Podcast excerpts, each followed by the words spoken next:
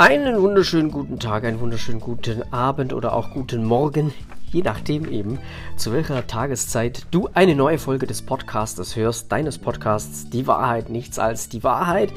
Wir sind hier, äh, ja, ich würde jetzt nicht sagen immer noch, wir sind noch mit meinem Leben beschäftigt. Also ich habe mir ja zur Aufgabe gemacht, ähm, bevor wir dann äh, später über andere Wahrheiten sprechen, ähm, erstmal auf mein Leben zu gucken und mein Leben, meine Vergangenheit, ähm, ja, und wie ich mich zur Gesellschaft, zur Menschen gegenüber positioniert habe, was für eine Haltung ich eingenommen habe und was ich dann eben auch später im Alter gelernt habe, was ich verändert habe, woran ich gearbeitet habe, da möchte ich dir jetzt vorab ähm, in den ersten Folgen einen kleinen Einblick Blick geben und so ein Leben, das sind natürlich ein paar Jahre.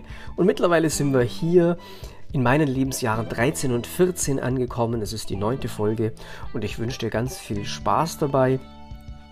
Ich weiß, da, war schon, war, da waren schon die ein oder anderen harten Brocken dabei. So ist das im Leben und vielleicht kennst du das bei dir ja auch. Ähm, es läuft nicht alles immer so ganz gerade und ich glaube, da sind wir uns auch einig und mit so ein bisschen Abstand zu den Geschehnissen ist es ja auch wirklich so, ähm, es wäre ja auch langweilig, wenn das einfach nur alles irgendwie gerade und ohne Aufgaben ablaufen würde, ja, die sich vor uns aufbauen, die wir uns selber suchen und die sich einfach manchmal so ergeben.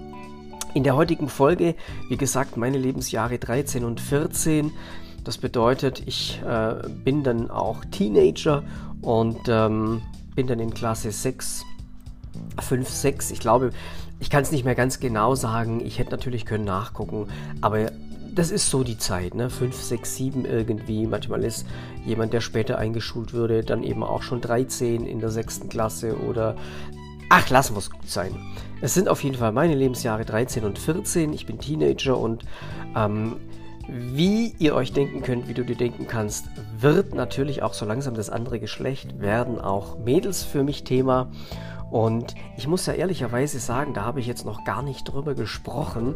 Ich war ja seit, ich war ja seit dem Kindergarten immer schon verliebt. Ne? Seit dem Kindergarten gab es immer die ein oder andere, das ein oder andere Mädchen, wo ich gedacht habe, boah, die ist aber toll.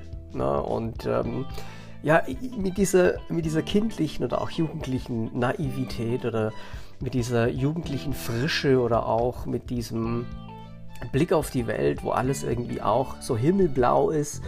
Ähm, zumindest in gewissen Teilen, ja, ich war immer, ich war immer verliebt. Da gab es immer Mädels, die fand ich richtig toll. Und ähm, das beruhte allerdings irgendwie nicht, also auf Gegenseitigkeit will ich jetzt nicht sagen, nur ist es so, ich war ja schüchtern, ich war ja zurückhaltend und ähm, deshalb habe ich das natürlich nie irgendwie wirklich zum Ausdruck gebracht, weil es natürlich speziell in dem Klassengefüge, in dem ich mich aufgehalten habe, da gab es natürlich immer Anlass, dass das ganze Thema dann wurde. Da wurde dann gelacht, gelästert. Äh, da, wo das rauskam, die wurden aufgezogen. Und du weißt ja mittlerweile, ich war nie gerne so im Mittelpunkt. Ich bin immer derjenige gewesen, der nicht bewegen, dann sieht man mich nicht. Ich hätte das nie irgendwie so laut rausgesagt oder hätte das auch irgendwie gezeigt, signalisiert, verbalisiert, hätte ich nicht gemacht. Und deshalb habe ich das in meiner Fantasie so gelebt. Ne? Habe ich in meiner Fantasie geschwärmt. Ich habe auch mal einen Liebesbrief geschrieben, so mit Ankreuzen. Ähm, wollen wir zusammen gehen? Willst du mit mir gehen? Ja, nein, vielleicht. Habe ich tatsächlich gemacht, kenne ich wirklich. Ähm, die Mädels, die waren damals anders interessiert. Ich kann, ich kann mich auch wirklich erinnern, dass so wirkliche Beziehungen, die gab es dann erst so in der neunten Klasse, selbst achte Klasse war eher noch nichts, aber neunte Klasse, da ging es dann wirklich so langsam los, dass sich dann auch so Pärchen gebildet haben, wo das Ganze dann nicht mehr so veralbert wurde. Des Weiteren war es so, wir sind ja umgezogen gewesen, wohnten eben in unserem neuen Dorf und dort hat sich dann Folgendes zugetragen. Ähm, ein Teil der Verwandtschaft, und zwar äh, die Schwestern und auch die Kinder oder auch Bruder meines Vaters, die kamen bei uns immer häufiger zu Besuch. Also da hat sich dann so langsam was aufgebaut. Die waren die Jahre zuvor gar nicht so oft da, gar nicht so häufig. Also ich kann mich nicht entsinnen, die zuvor in dieser Häufigkeit gesehen zu haben. irgendwas ist eben passiert, ich kann es nicht genau sagen. Allerdings war es so, dass beispielsweise die Schwester von meinem Vater, die jüngste Schwester, war fast jeden Tag bei uns. Wir hatten auch ein super Verhältnis. Und die war ganz häufig da und ich war wirklich ähm, total vernarrt in die, weil die war eine lustige, die war frisch, die war, die war, ich denke mal so Mitte 20 oder sowas, die war total cool drauf, locker. Und ähm, die hat dann irgendwie später eine komische Abbiegung genommen und der ging es auch gesundheitlich irgendwann richtig schlecht, psychisch. Ähm, ich habe die allerdings kennengelernt als lebensfroh und ja, und so ist es manchmal verstecken Menschen einfach, ne, das kennen wir alle ja, so ihre, ihre Bedürfnisse oder ihre, das, was sie haben, so auch, auch, auch Schmerzen und, und, und Unmut und Verletzungen, das wird lange versteckt und irgendwann bricht es dann raus. Wie gesagt, zu dem Zeitpunkt, als sie bei uns war, ich war 13, 14, da war das richtig lustig und äh, wir hatten viel Spaß, wir haben uns immer durchgekitzelt, wir haben Witze erzählt, wir haben gelacht, wir haben, ah, das war wirklich, war wirklich klasse und auch dann meine Cousine, also die, die Tochter von, vom Bruder meines Vaters, war mit ihrem Freund oft da, der hatte schon ein Auto. Hatten wir auch ein tolles Verhältnis, haben auch viel Spaß gehabt.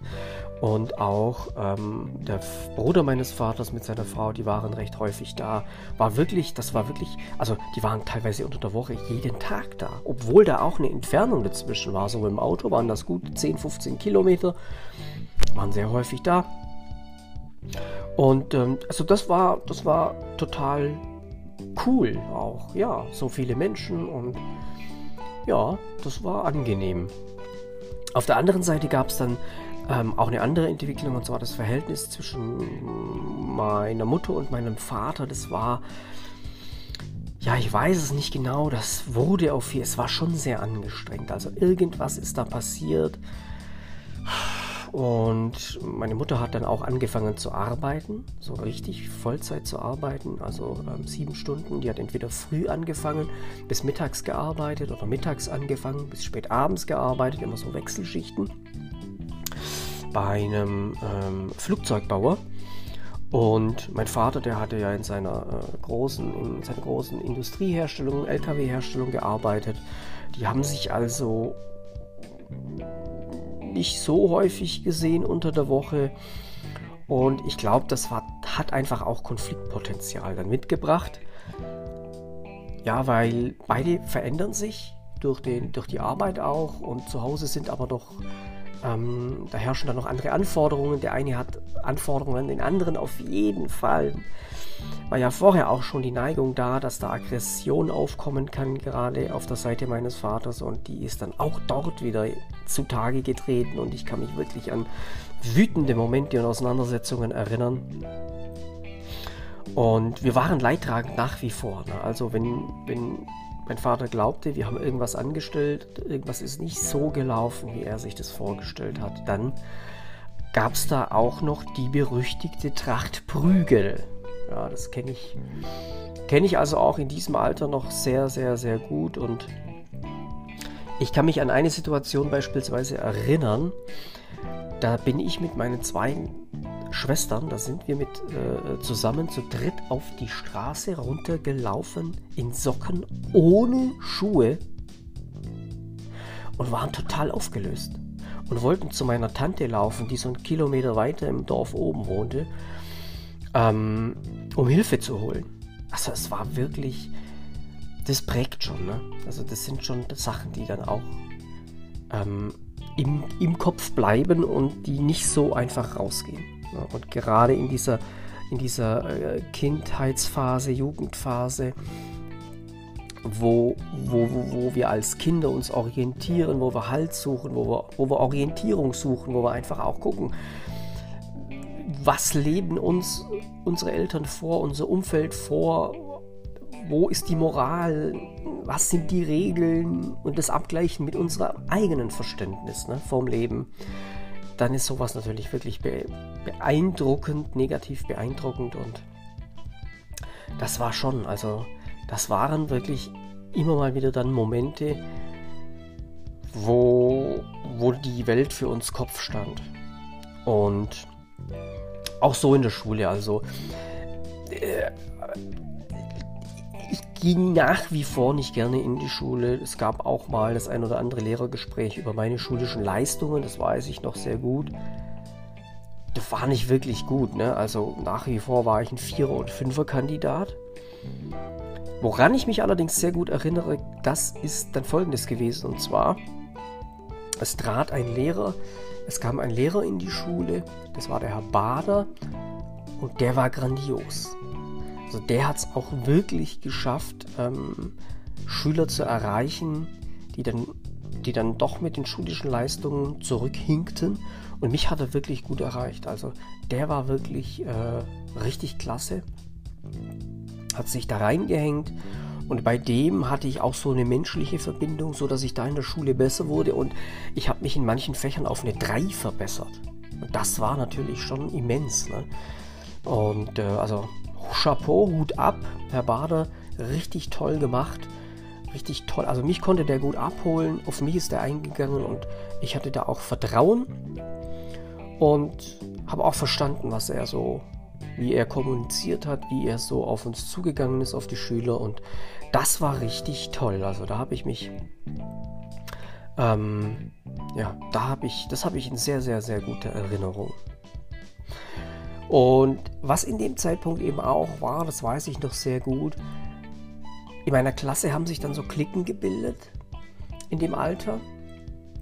Und die haben sich getroffen nach der Schule. Die waren dann auch so dorfmäßig. Ne? Und in meinem Dorf war es jetzt so, da hat sich so ein bisschen die Heavy Metal Clique gebildet. Und Heavy Metal war zu der Zeit damals überhaupt nicht meins. Wurde dann später anders, habe ich später auch wirklich mal Metal-Musik gehört, Rockmusik und äh, ja, zu der Zeitpunkt, das weiß ich noch, ACDC, Metallica, Iron Maiden, das war mir eine Schippe zu hart. Aber ich war damals nicht in der emotionalen Lage oder auch so in der Lage, der Musik was abgewinnen zu können. Also ich war da nicht dabei. Alkohol wurde ganz stark ein Thema. Ich kann mich gut erinnern, ich bin in die Schule gekommen, manchmal äh, und da, da haben ein paar Jungs, die haben nach Alkohol gestunken wie so ein Bierlaster. Das war wirklich richtig krass. Das war nicht meins. Das heißt, was ich damit sagen will, ist, ich hatte nicht wirklich so eine Connection. Ne? Ich hatte nicht wirklich so, einen, so eine Verbindung, so, ein An, so, eine An, so einen Anknüpfpunkt. Ne? Ähm, da war das Interessengefüge war einfach ein anderes. Zumal ich ja in den Jahren zuvor allerdings auch von den gleichen Jungs da in meinem Dorf auch dann so gehänselt wurde und drangsaliert wurde. Und das war halt, da konnte sich schwer was aufbauen. Ne? Da gab es schon den einen oder anderen. Ah, war aber schwer. Und es gab auch, und das war dann auch interessant, muss irgendwann mal in diesem Lebensalter, in meinem Alter 12, 13, 14, sind die dorthin gezogen. Es war eine Familie, die hatten mehrere Kinder. Und ein Junge davon, da erinnere ich mich noch sehr, sehr gut, der hieß Sascha. Und ich würde sagen, das war so ein richtiger Folterknecht. Ne? Also der hatte riesen Spaß daran, andere zu piesacken, zu peinigen. Ich würde fast schon sagen, zu quälen.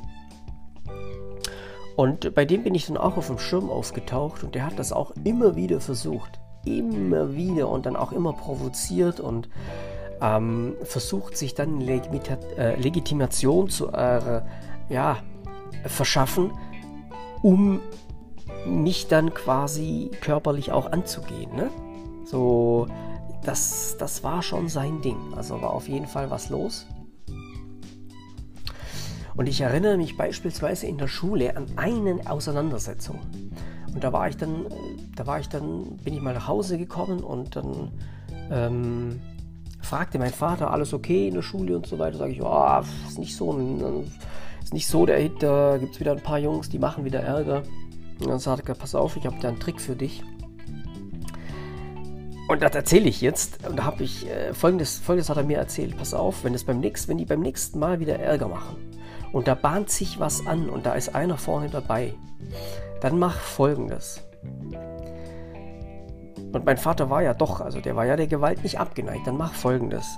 Ähm,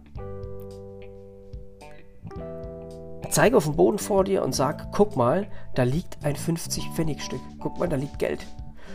Zeig mit dem Finger runter und in dem Moment, wo der andere nach unten guckt, pack ihn links und rechts an den Ohren und zieh dein Knie hoch. Drück den Kopf nach unten und zieh das Knie hoch. Und ihr werdet lachen. Oder auch nicht. Es ist im Nachhinein traurig. Diese gewalttätigen, aggressiven Auseinandersetzungen, das ist wirklich, es ist einfach schrecklich. Es ist schrecklich. Ich habe das genau so dann gemacht. Einmal in meinem Leben habe ich das so gemacht. Und der war bedient. Ich habe das Knie hochgezogen, der hat aufgeschrien, der hatte wirklich, das tut an der Nase richtig weh, das tut richtig weh, übelst weh. Der war dann auch erstmal, der hat wirklich geheult, der hat geschrien, hat sich natürlich übelst über mich aufgeregt und hat mich dann natürlich extrem bedroht. Auch seine Clique drumherum haben mich dann bedroht, na warte, dir werden das zeigen und so weiter. Das war, das war richtig, ja, das war das war so eine Ansage. Und, und jetzt sage ich euch allerdings was. Jetzt sage ich euch was.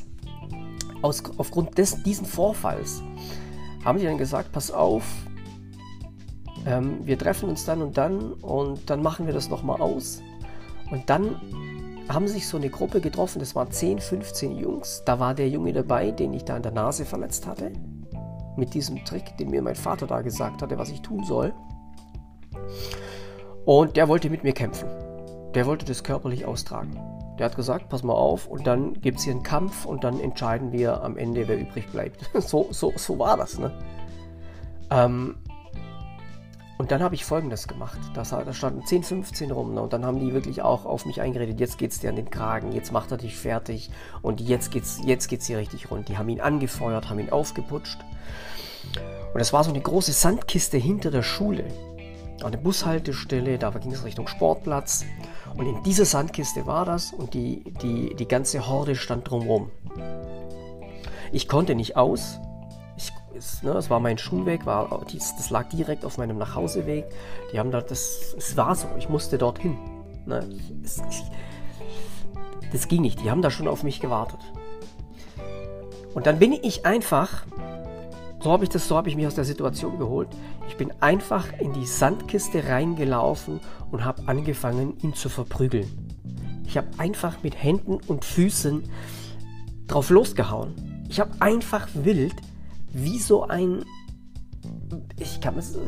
Einfach wie, wie, wie, wie so eine Furie. Einfach nur um mich gehauen, ganz wild. Und das hat ihn beeindruckt das hat den wirklich beeindruckt. Also wir lagen dann auch mal kurz am Boden und hatten uns da irgendwie so mit, dem, mit den Armen so im Schwitzkasten, sagt man. Ne? Und der hatte die, in diesem Moment, als ich so aufgeladen war und im Grunde gar auch, auch wiederholt überhaupt nicht lange auf mich auf ein Gespräch oder auf ein Mobbing oder auf, ein, auf eine verbale Auseinandersetzung, so mit Schubsen, das fängt dann meistens mit Schubsen an. Oder es war zuvor so, es hat immer mit Schubsen angefangen. Ne? Oder mit die, auf, auf die Brust drücken, so mit den Fingern, ne? Da habe ich mich gar nicht drauf angelassen, sondern ich habe einfach nur mich sofort gewehrt, sofort verteidigt. Und der hat abgelassen von mir. An diesem Tag war es wirklich so, der, die, der konnte nichts machen. Und damit hatte sich die Sache erledigt für mich erstmal. Und was körperliche Auseinandersetzungen anging, war es da im Grunde für mich vorbei. Das war der entscheidende Moment. Es war so eine, es waren so zwei Aktionen von mir. Und bei beiden Aktionen habe ich diesmal nicht eingesteckt, sondern habe mich sofort präventiv verteidigt und habe mich damit aus körperlichen Auseinandersetzungen geholt. Danach war das für, gab es, war, ich, war das für mich kein Thema mehr. Zumindest nicht in, in dieser Klasse, in diesem Umfeld, an dieser Schule. Und ähm, wohl habe ich mich damit nicht gefühlt. Wohl fühle ich mich heute noch nicht damit. Es war für mich damals so ein Befreiungsschlag. Weil ich hatte immer Angst vor einer körperlichen Auseinandersetzung. Ich war im Kopf kleiner als alle anderen, ich war schmächtiger, ich war überhaupt nicht irgendwie vom Gewicht her auch so, als dass ich hätte was ausrichten können. Ähm, aktiv körperliche Auseinandersetzungen waren für mich immer ein Graus. Das sind es heute noch und deshalb glücklich bin ich nicht damit. Es hat mir damals allerdings geholfen, dass das kein Thema mehr wird.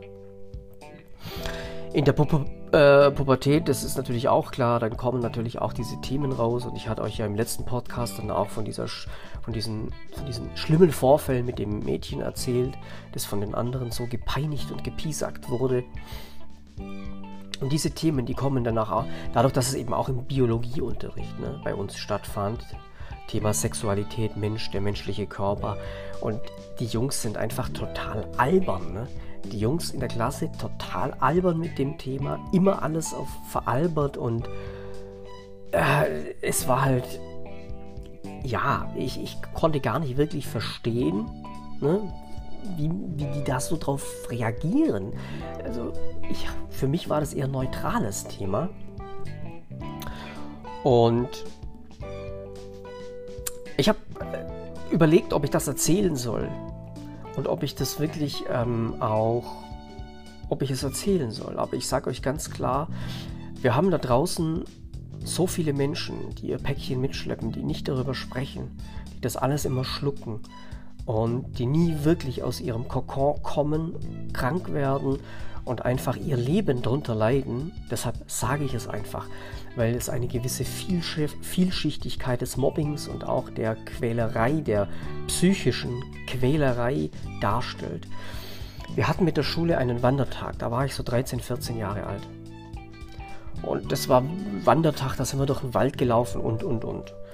Und das Verhältnis an sich von mir zur Klasse auch so, es war im Grunde eigentlich in Ordnung.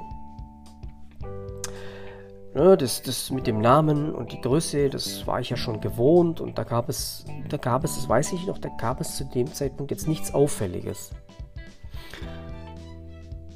Und dann musste ich zum Pinkeln musste ich während dieses Wandertags zum Pinkeln und habe ich gesagt, ja, ich muss pinkeln und so weiter. Und Lehrer dann irgendwie vorneweg, ja, verteilt euch, der, jetzt machen wir Pinkelpause hier und äh, wer jetzt von den Jungs zum Pinkeln gehen muss, soll sich irgendwie verkriechen und soll pinkeln gehen. Habe ich mich irgendwo hingestellt, bin pinkeln gegangen und habe gedacht, ich bin da unbeobachtet und war ich allerdings nicht. Ein Junge aus der Gruppe ich weiß nicht, ob er mich wirklich dabei beobachtet hat, ob er wirklich etwas gesehen hat oder ob einfach nur in seiner wirren Fantasie wieder irgendwas entsprungen war, wo er sich einfach im Mittelpunkt bringen wollte, wo er sich wichtig machen wollte, was auch immer. Auf jeden Fall brüllte er auf einmal los und hat so ein künstliches Lachen und so. Und dann mir geht es kaum über die Lippen, weil ich überhaupt nicht nachvollziehen kann, wie man sowas sagen kann und wie man dazu überhaupt kommt, sich, sich darüber lustig zu machen oder das zum Thema zu machen und sowas nach außen zu bringen. Auf jeden Fall brüllt der los. Der Rogotski hat einen riesen Sack. Und ste ich stehe da, 13 oder 14, und denk und, und ju, ein jugendliches Kind. Ein Kind auf dem, auf dem Schritt zum Jugendlichen. Und wie soll ich da reagieren? Was soll ich denn da machen? Was sollen denn Menschen in so einer Situation machen, wenn sie mit, mit sowas konfrontiert werden? Das ist, das ist einfach so übergriffig so, das ist so, also mir, ihr merkt das, mir fehlen heute die Worte noch. Wie kommt man darauf, sowas zu tun?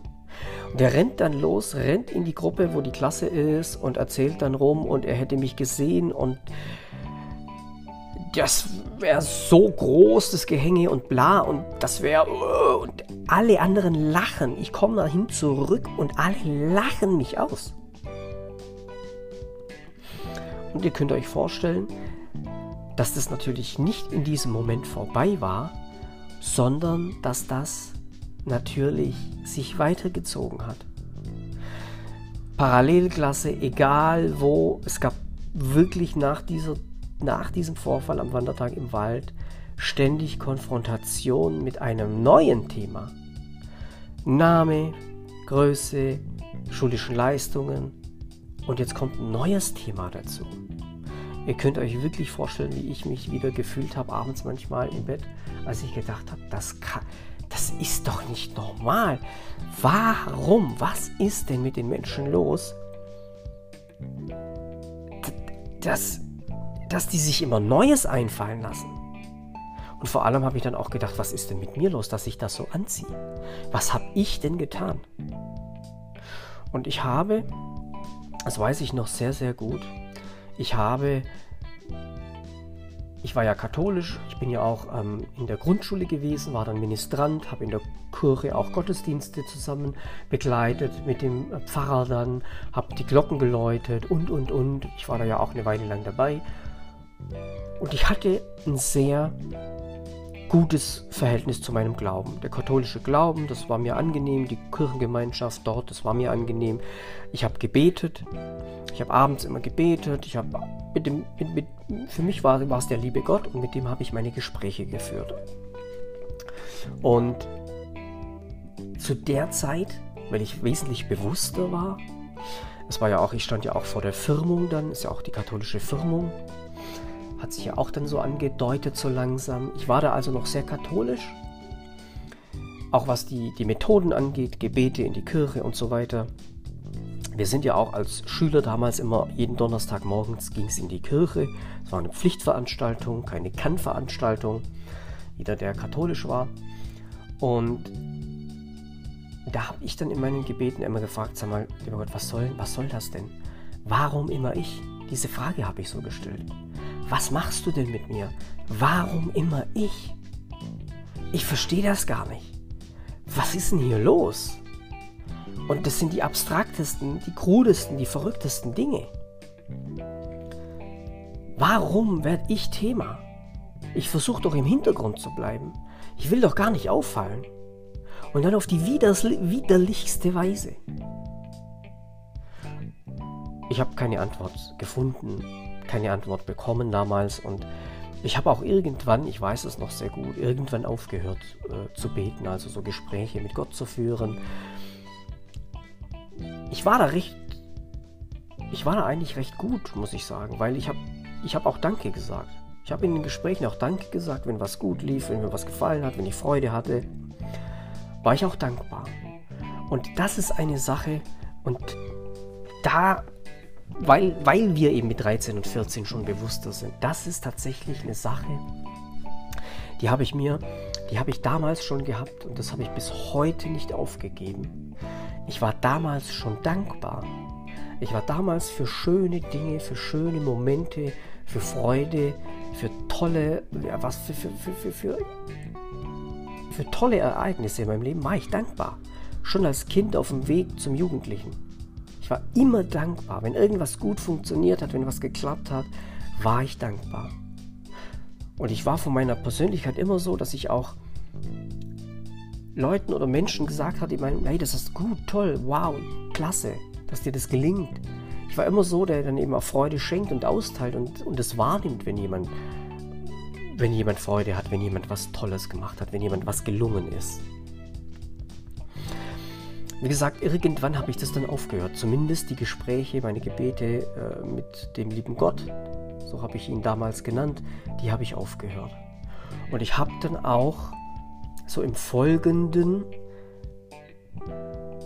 zumindest diese Methoden in der katholischen Kirche, die habe ich total in Frage gestellt. Wie gesagt, das kann ja nicht sein, mir passieren so blöde Dinge das kann ja nicht sein, was die, das funktioniert ja alles nicht. Ich habe dann auch irgendwann bin ich zum Schluss gekommen, das weiß ich nicht mehr genau, wann es war, es war eine längere Entwicklung, habe ich angezweifelt und gezweifelt und für mich dann auch beschlossen, es gibt gar keinen Gott. Du bist hier wirklich verlassen auf diesem Planeten, du bist alleine, die Leute nehmen dich als Spielball, es gibt keinen Gott. Das war dann so eine, das war dann quasi die Schlussfolgerung, meine Schlussfolgerung daraus. Ich habe dann, für mich war die Schöpfung dann eine wissenschaftliche Fügung des Universums, Kettenreaktionen, also alles äh, physikalisch irgendwie erklärbar, biologisch, chemikalisch, ähm, also wissenschaftlich einfach eines hat zum anderen geführt und das hat dazu geführt, dass ich hier bin und es gibt keinen, der auf mich aufpasst. Es gibt keine höhere Kraft und Gewalt. Und ich habe dann eben auch da mit reingenommen, ja, es passieren so viele schlimme Dinge auf der Welt, deshalb kann es ja gar keinen Gott geben. Und wenn er sich um die anderen schlimmen Dinge nicht kümmert, kümmert er sich ja auch nicht um meine schlimmen Dinge, also gibt es sie nicht. Fantasie, Fiktion von Menschen, von schwachen Menschen. Genau so war es. Von schwachen Menschen. Und irgendwann zu dem Zeitpunkt hat es wohl auch angefangen, dass ich dann so eine gewisse Härte entwickelt habe, eine Härte zu mir selber, dass ich also durch gewisse Situationen durch muss, Zähne zusammenbeißen und durch und diese gleiche Härte dann eben auch von anderen Menschen erwartet habe. Ich habe mir so unterbewusst dann gesagt, wenn ich da durch muss, muss da jeder andere auch durch. Wenn ich da leiden muss, muss jeder andere eben auch leiden. Wenn ich die Zähne zusammenbeißen muss, müssen auch andere die Zähne zusammenbeißen. Und das war dann eben so eine Manifestation aus diesen Entwicklungen der Jahre zuvor, der Entwicklung, die ab dann eintrat und meiner Positionierung, wie ich mich gegenüber anderen Menschen positioniert habe. Also das Zurückgehen, allerdings dann eben auch mir gegenüber so eine gewisse Härte entwickeln und diese Härte eben dann auch für andere Menschen voraussetzen. Und da hat es dann ganz langsam angefangen, so eine Gefühlskälte. So eine so, so ein Verlust von Empathie. So nicht mehr mitempfinden können, wenn jemand leidet, wenn jemand Schmerzen hat. Das war so in dem Punkt. Zum anderen habe ich es natürlich auch vorher, äh, dieses Leiden erlebt, meine Mutter, meine Eltern, meinem Vater mit dem Tod unseres, äh, ihres jüngsten Sohnes, unseres äh, Bruders, dass die eben auch gelitten haben, dass die die Zähne zusammengebissen haben und versucht haben, irgendwie ihr Leben da durchzuziehen. Und ähm, auch in dem Alter, ne? mein Bruder war ja äh, mittlerweile fünf, sechs Jahre tot. Ähm, äh, meine Eltern waren die haben immer noch gelitten, vor allem meine Mutter hat, hat, zu dem Zeitpunkt immer noch ihre Trauer gehabt, immer noch gelitten, immer noch diese Schwere, wenig Lebensfreude und das war immer da. Sie hat ja auch dann angefangen, ähm, sich in der Arbeit auszupressen, auszulaugen und auszumergeln. Sie hat versucht, sich dadurch abzulenken. Mit Arbeit, mit ständiger Beschäftigung davon abzulenken, dass da noch was anderes war, was nicht verarbeitet wurde, der Tod unseres Bruders. Das war so dieses Lebensalter, das war so in der Zeit. Übrigens auch in der Zeit, vor allem mit 14, da durfte ich es ja zum ersten Mal machen. Ich habe zuvor, glaube ich, mit 12, 13 habe ich das erste Mal Zeitungen ausgetragen. Weil bei uns Geld in der Familie immer so ein Thema war. Und ich wollte ja auch immer mal Geld haben. Und dann war für mich eben, Mensch, ich habe gesehen, andere tragen Zeitungen aus. Ich wollte das auch machen. Und da habe ich mal so eine Ferienvertretung im Zeitungen austragen gemacht. Das war allerdings nicht meins. Also das Rumlaufen und Zeitungen überall hier, Werbeblättchen und sowas verteilen, war nicht meins. Das war schon das, dieses Laufen und jedes Haus so irgendwie abpassen. Das war nicht wirklich meins. Ich habe dann mit 14 habe ich in den Sommerferien angefangen, Ferienjobs zu machen. Und zwar, ähm, ich glaube, zwei oder drei Jahre lang äh, bei einer Flaschnerei. Also so Gas-Wasser-Installation, Heizungsinstallation, ähm, Bad, äh, Badleitungen, Toiletten und sowas hatten wir ähm, ein, ein Unternehmen, mittelständisches Unternehmen, Handwerksbetrieb bei uns im Dorf. Hatten, der Chef hat in der gleichen Straße gewohnt wie wir. Und bei dem hatte ich dann Ferienjobs, immer so ein, zwei Wochen.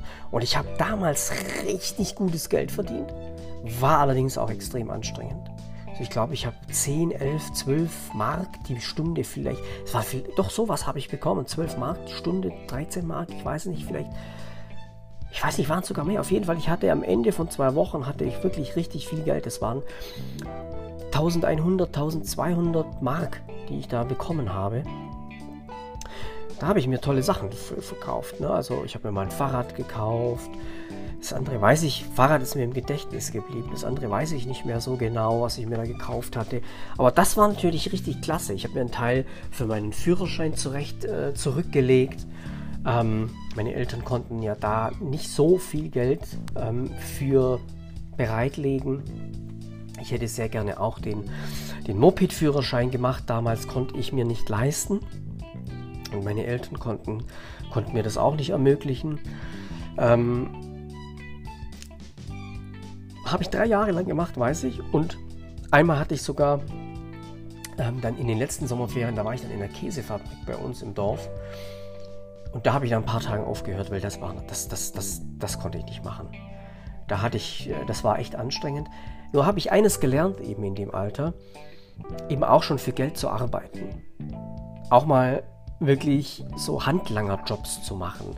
Weil ich meine, ich konnte ja beim, beim äh, Heizungsunternehmen, beim Heizungsbauer, Gas-Wasser-Installateur, da konnte ich ja, ich war ja keine Fachkraft, ich konnte immer ähm, ähm, so einfache Arbeit machen. Ich weiß, ich habe mal einen Tag lang mit einem Pressluftmeißel äh, Rohrschächte in die Mauer äh, gemeißelt, geschlagen. Ähm, ich habe meine Arme nicht mehr gespürt. Mein ganzer Körper hat vibriert. Es war eine richtig anstrengende Arbeit. Naja, und die, die Gesellen kamen dann immer und haben kontrolliert, was ich da so gemacht hatte.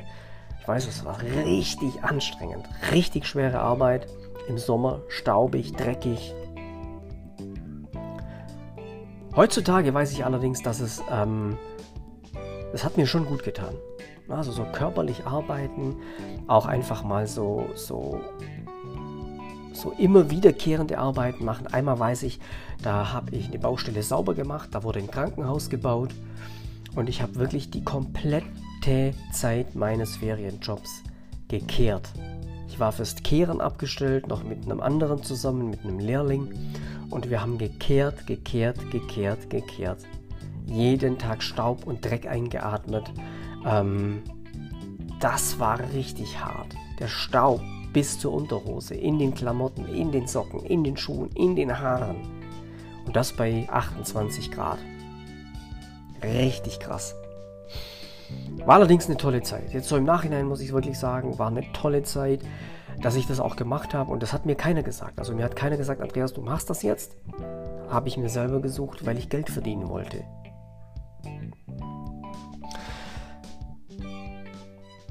So war das zu der Zeit. Und mit 14, das weiß ich auch, ähm, ich weiß nicht genau, in welcher Klasse es war, ich glaube allerdings sechste, siebte Klasse, habe ich nochmal die Schule gewechselt und wir sind dann, ähm, sind dann quasi in die, in die Nachbargemeinde. In die Nachbargemeinde, in die Schule. Und da gab es eben die letzten Klassen, äh, 7, 8, 9 der Hauptschule, die waren dann ein, ein Dorf weiter. Und das heißt, dann bin ich auch immer mit dem Bus gefahren. Da konnte ich nicht mehr zur Schule laufen, sondern dann war eben schon Busfahren angesagt. Es war noch eine größere Schule dann waren noch mehr Klassenzüge auch. Gab es dann eine A, B, C und so. Also drei Klassenzüge. Und ja, das war auch, es war einfach wieder was Neues. Neue Lehrer, auch Lehrer, die wieder teilweise sehr jähzornig, sehr aggressiv waren. Wir hatten dann einen Techniklehrer beispielsweise, der sich eben auch wieder mit den Schülern angelegt hat. Da gab es dann auch richtig Krawall teilweise, weil dann da eben wir hatten zwei, äh, zwei Sch Schüler, die, sind, die mussten die Klasse wiederholen. Die waren also schon etwas älter und die kannte der Lehrer schon und da gab es dann immer wieder Reibereien und so. Und das war tatsächlich wieder eine andere Zeit, auch wieder eine gewisse Härte, wobei körperliche Auseinandersetzungen waren für mich wirklich ab, ab dieser einen Geschichte kein Thema mehr. Mobbing Hänseleien nach wie vor. Ähm, dadurch, dass sich die Schule dann allerdings nochmal gewechselt hatte und sich das so aufgespalten dann auch hatte, äh, Schüler haben dann gewechselt und sind in die kleine Stadt gegangen, in die Schule, dann in die Realschule oder ins Gymnasium und so. Ähm, auch später sind ja dann auch noch Schüler weggegangen. da war auch, da waren auch die ein oder anderen Rädelsführer dabei. Und es wurde dann zu mich, äh, für mich zumindest dann im Klassenverbund etwas angenehmer, das weiß ich. Ähm, wobei, wobei es nie ganz aufgehört hat. So wirklich froh war ich erst, als ich 16 war und dann ähm, in meine äh, äh, Ausbildung ging, ein Jahr lang die Berufsfachschule Metall gemacht hatte, da war, das Ganze, da war das Ganze kein Thema mehr. Also Mobbing und sowas war überhaupt kein Thema mehr. Davor war das immer so ein bisschen noch äh, präsent, allerdings nicht mehr so stark wie in den Jahren zuvor. Das waren meine Lebensjahre 13 und 14. Ich werde beim nächsten Mal, bei der nächsten Folge nochmal 14, 15, 16, ich werde das versuchen so zusammenzufassen. Ähm, für dieses Mal soll es reichen. Ich wünsche dir viel Spaß ähm, beim Voten, beim mit mir in Kontakt treten. Wenn du was hast, sag mir Bescheid. Äh, bewerte den Podcast gerne, empfehle ihn weiter. Ähm, es sind ja doch Geschichten, die du so vielleicht erlebt hast, die jemand in deinem Umfeld erlebt hat. Ich würde mich freuen, wenn noch ein paar Hörer mehr dazukommen. Empfehle ihn ruhig weiter, gib, gib ihn gerne weiter und wir bleiben in Kontakt. Es geht ja weiter. Irgendwann bin ich 20, 25. Was ist da alles passiert? Ich werde nicht aufhören. Ich werde es weiter durchgehen bis heute. Ich bin heute 45 Jahre alt und ähm, die Spannung bleibt erhalten, wenn irgendwann dann das richtige Leben draußen, auch das Arbeitsleben losgeht. Ähm, ich wünsche dir jetzt eine schöne Zeit. Bis zum nächsten Mal. Ähm, lass es dir gut gehen.